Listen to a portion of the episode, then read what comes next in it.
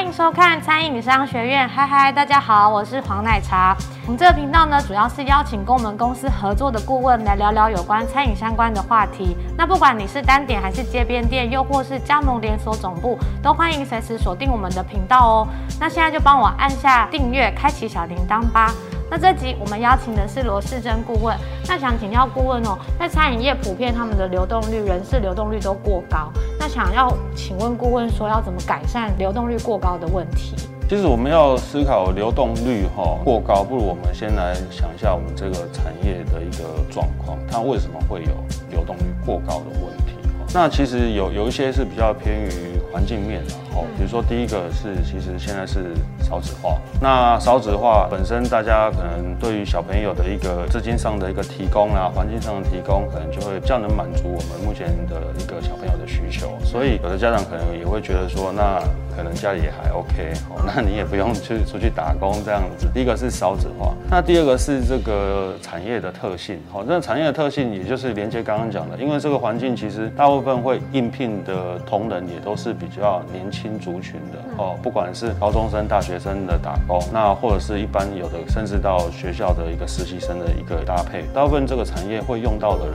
本身也不是比较年轻。那比较年轻，有的时候其实在做工作上的判断，或者是在工作上的留任的一个想法，就会比较希望能够有多一点的尝试，所以他其实在这个地方通常也不会留任的太久了。那最后一个就是产业的关系，那其实因为这个产业不是。呃，太高难度的一个产业，所以本身薪资结构，除非你是比较到门店的店长或是更高的级别，否则你的薪资其实大概在整个产业竞价是比较偏低的。所以这个东西都是直接或是间接会去影响到呃我们的一个流动率的一个关系。那当然，如果我们今天好不容易把人给找进来了，不管是正职或者是主管，甚至一个只是一个计时人员，我们要怎么去把它做一个留任？那我有几个建议啦。第一个是说，我们可以跟同仁之间可以做一些。说明，或者是说让他们知道我们接下来公司的一些发展。一个是公司接下来的发展，那一个是说你个人的发展。比如说像有的公司会会鼓励我们的同仁能够去做一个类似像过站考核哦，你只要通过了某一个工作站，我帮你加时薪加三块五块十块。那正职的同仁我帮你加五百块一千块，我让你知道说，哎，你在这地方不是就是一直这样操作，你是有工作站可以慢慢去学习，让你的职能慢慢去做提升的哦，这是一个。那如果你是主管哦，你是呃干部哦，可能我们也会帮你去规划说，哎，接下来公司发展可能在哪边会有新展店的机会？那你目前的表现后，我们希望帮你规划是多久的时间？三个月、六个月可以帮你晋升到副店长，然后多久让你晋升到店长？对，那这样子的话，让他也会知道说，我不不不是在这地方挨过一天算一天，让他们知道这是一个目标。当然也是我们公司对你的一个期待，这样子，这是一个很好的一个设定。那再来就是说，人进来了，那通常我看过一一些业界的东西可以分享，就是说，哎，我们有一个比如说叫小保姆的机制，那我们可以安排呃某一个比较资深的人员哦，那带着我们新进同仁，那下班可以这样子啊，简单的聊一下哈，关心你的工作状况，或是身体哎还适不适应，对不对？如果没有接触过餐饮业，其实觉得会比较劳动，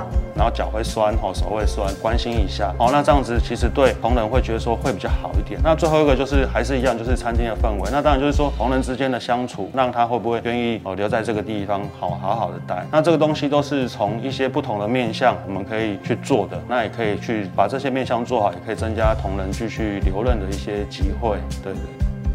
听完顾问的分享，相信你应该有很多的问题或想法，那都可以在我们的影片底下留言哦。那影片的最后呢，我会附上这一集的小笔记，让大家可以复习一下哦。那我们餐饮商学院就下次见，拜拜。